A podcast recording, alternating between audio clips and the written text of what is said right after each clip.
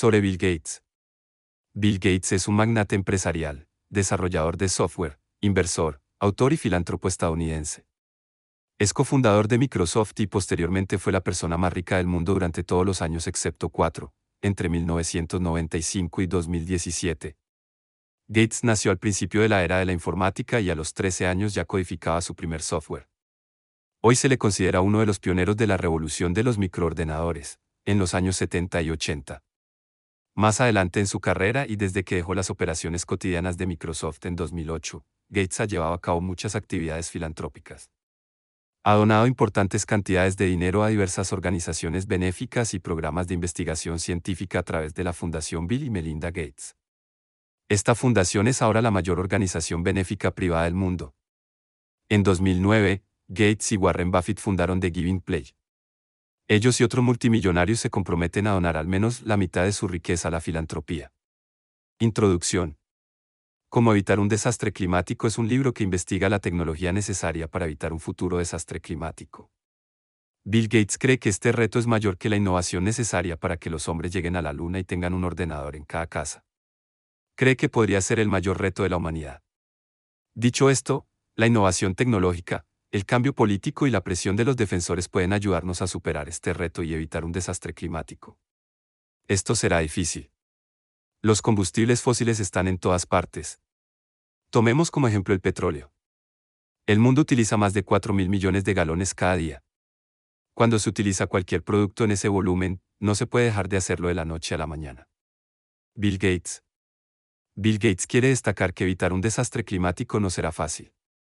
Esto se debe, en parte, a que alcanzar las emisiones netas cero es casi imposible incluso a nivel individual.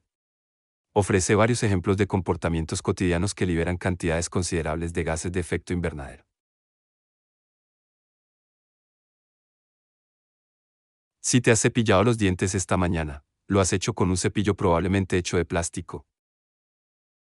Este plástico está fabricado con petróleo y combustibles fósiles. Es probable que los granos de los cereales o del pan que has desayunado estén abonados. Estos fertilizantes liberan gases de efecto invernadero cuando se utilizan.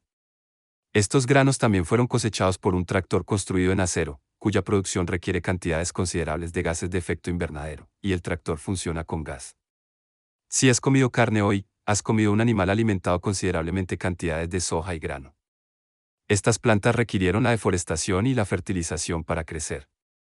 Si se trata de una hamburguesa, también has comido un animal criado para la alimentación que libera metano cuando eructa y se tira pedos. Si te pones una camisa hoy, lo más probable es que esté formada por algodón o poliéster. El algodón requiere importantes cantidades de energía y agua para su producción, mientras que el poliéster se obtiene del etileno, un tipo de petróleo. Otra cuestión es que estos comportamientos individuales se acentuarán. La razón es que a medida que el mundo se desarrolla se va poblando más. Cuantas más personas se introduzcan en un mundo insostenible, mayor será el daño. Lo preocupante es que nos costará hacer un cambio tan grande en nuestras necesidades y producción de energía en un periodo tan corto. En primer lugar, el desarrollo y la implantación de nuevas fuentes de energía generarán al principio enormes cantidades de gases de efecto invernadero.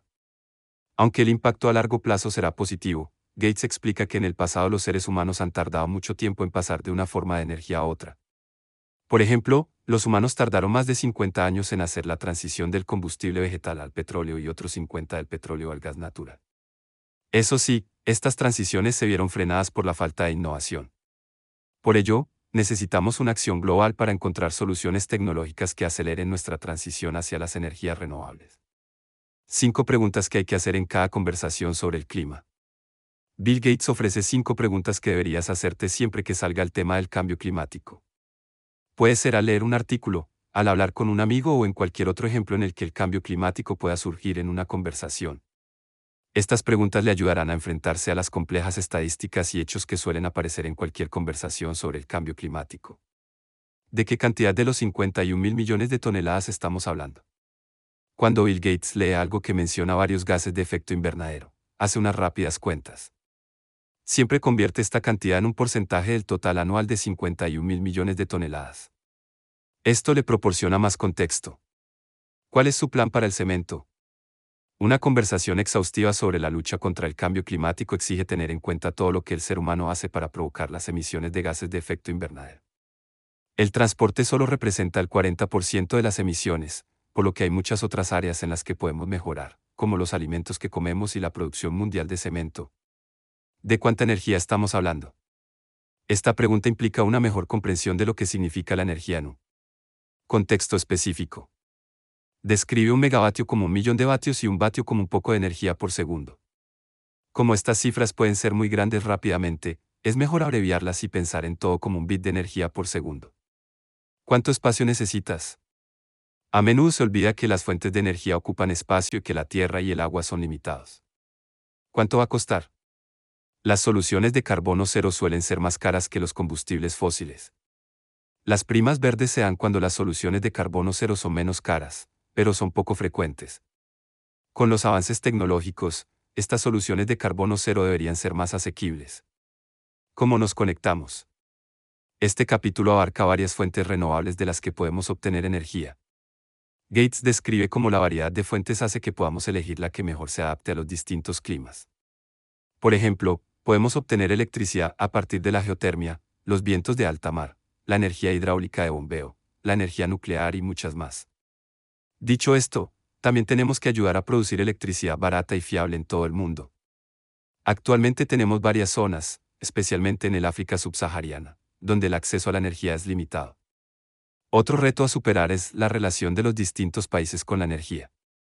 Por ejemplo, las primas verdes en Estados Unidos son bastante bajas, aproximadamente un 15% más de lo que se paga ahora, lo que significa que la aceptación podría ser alta. Los problemas de la red global cero se producirán probablemente en los países que tienen una prima verde elevada. Por ejemplo, Asia y África dependen de plantas de carbón baratas. Es injusto juzgar a estos continentes, ya que Occidente dependía en gran medida de los combustibles fósiles mientras se desarrollaba económicamente. Esto significa que la solución de la energía renovable debe ser global en lugar de resolverse a nivel nacional.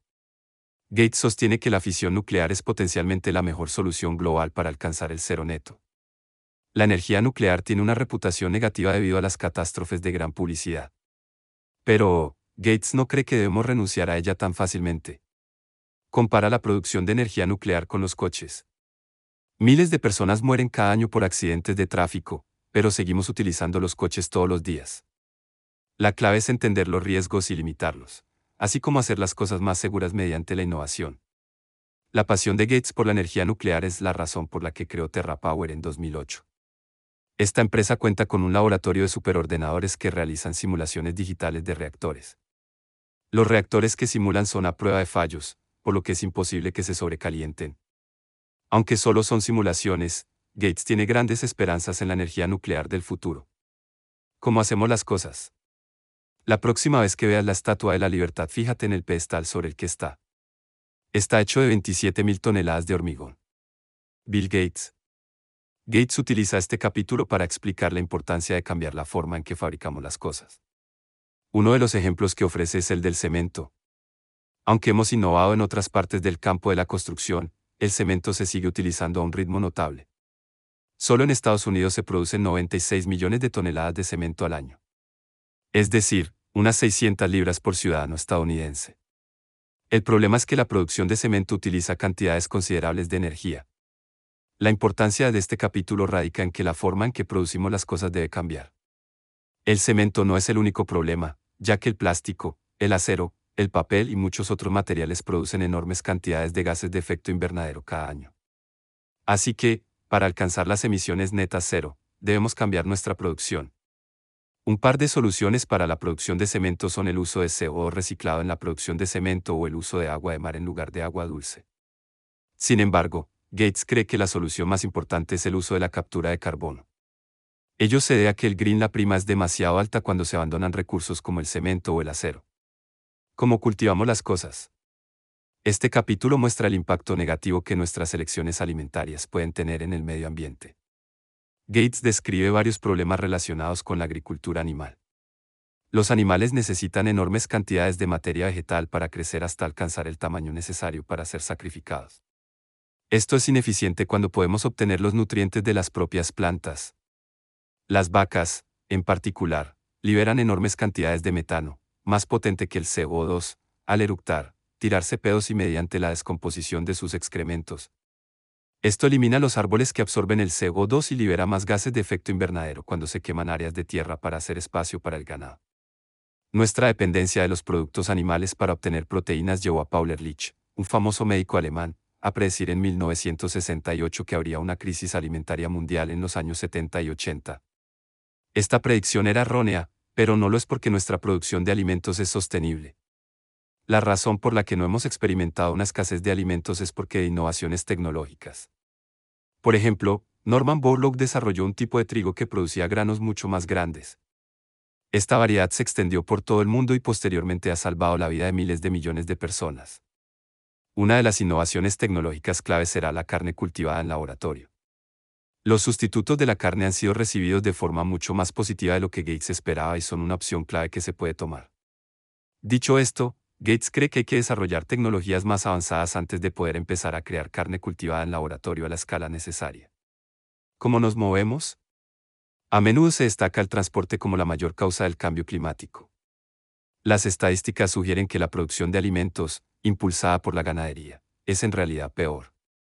Dicho esto, las emisiones de los coches por sí solas siguen siendo el 17% de las emisiones de gases de efecto invernadero. También se emiten cantidades significativas de gases de efecto invernadero debido a que esperamos tener ciertos alimentos todo el año. El abandono de los alimentos locales de temporada significa que estamos utilizando fuentes de energía insostenibles para enviar alimentos a todo el mundo, Gates señala que el transporte debería mejorar fácilmente a medida que los coches eléctricos sean cada vez más comunes y baratos.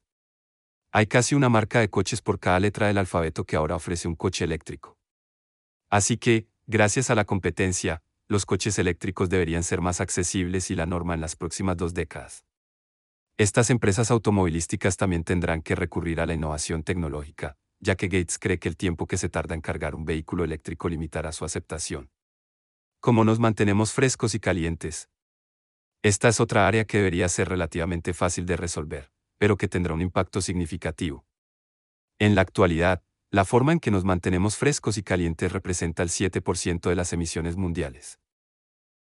Gates señala que también hay ejemplos en los que la tecnología verde ahorraría dinero a la gente. La calefacción es una de estas áreas en ciertas partes del mundo, Gates pone el ejemplo de cómo el cambio a una bomba de calor eléctrica permite ahorrar dinero en la calefacción. En Oakland, este cambio supondría un ahorro del 14% en los costes de calefacción y refrigeración. En Houston, el mismo cambio supondría un ahorro del 17%. Este punto pone de manifiesto, sin embargo, que incluso el ahorro de dinero de la gente no conducirá a un cambio inmediato. Estas tecnologías ofrecen una prima verde negativa, pero siempre hay un desfase entre la introducción de nuevas tecnologías y su aplicación en partes de nuestra vida que a menudo consideramos cambiar. Otra área que utiliza grandes cantidades de energía es el aire acondicionado. Gates explica que el aire acondicionado se inventó por primera vez como método para prevenir la malaria. La ciencia que apoyaba esta afirmación era defectuosa, pero la gente disfrutaba tanto del aire acondicionado que el 90% de los estadounidenses utiliza ahora uno. Es uno de los mayores consumidores de energía en cualquier hogar de Estados Unidos. Por lo tanto, el uso de AC de la gente va que el calentamiento global, lo que significará que la gente tendrá una necesidad aún mayor de AC. La solución es utilizar una tecnología que ya existe. Solo hay que aplicar normas que obliguen a las empresas de aire acondicionado a utilizar materiales de refrigeración menos dañinos y a eliminar los gases fluorados. Adaptación a un mundo más cálido. Un mundo más cálido requerirá grandes mejoras en nuestra tecnología. Un mundo más cálido provocará más inundaciones que pueden acabar con una parte considerable de los cultivos mundiales. Los animales también empezarán a comer menos y a producir menos leche, lo que provocará una mayor escasez de alimentos. La humedad se mantendrá más en el aire, dejando menos agua para las plantas y acortando las temporadas de cultivo. Para algunos, estos cambios podrían no tener un impacto inmediato. Pero, para quienes viven al límite con muy pocos recursos, esto será desastroso. Gates ofrece el ejemplo de la familia Talán para destacar por qué el clima es tan importante. Conoció a esta familia en 2009 en Kenia, cuando acababan de empezar como agricultores de subsistencia en una pequeña granja. Solo tenían una vaca y esta producía 3 litros de leche al día. La escasa eficiencia se debía al clima cada vez más cálido. La familia se enteró entonces de la existencia de una planta de refrigeración local que les ayudaría a criar un ganado más sano y a producir mejor leche. Pudieron comprar más vacas y aumentar su eficiencia, lo que demuestra que la tecnología puede ayudarnos a adaptarnos a un mundo más cálido. Sin embargo, esta mayor eficiencia también aumentó sus emisiones. Este es el problema. Una mayor prosperidad conlleva mayores emisiones.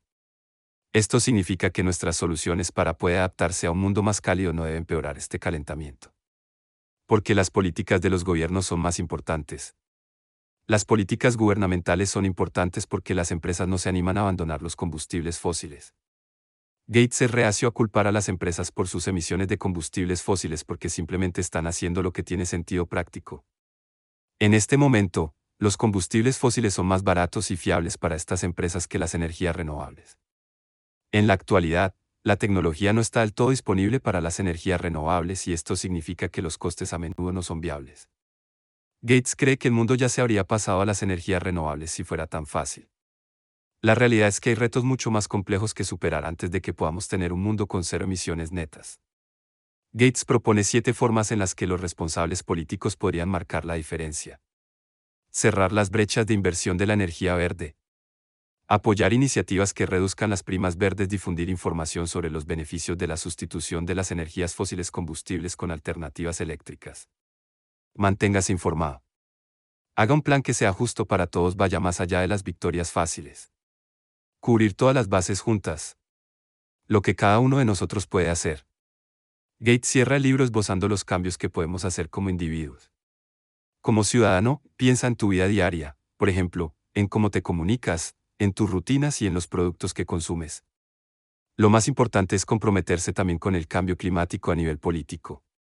Vota solo a aquellos que estén dispuestos a situar el cambio climático entre sus prioridades. Escribe cartas y haz llamadas a los políticos locales si es necesario. Como consumidor, nuestro mundo se rige por los mercados, que se rigen por nuestras decisiones como consumidores. Así que envíe un mensaje a las empresas de que solo seguirá consumiendo sus productos si se vuelven ecológicos.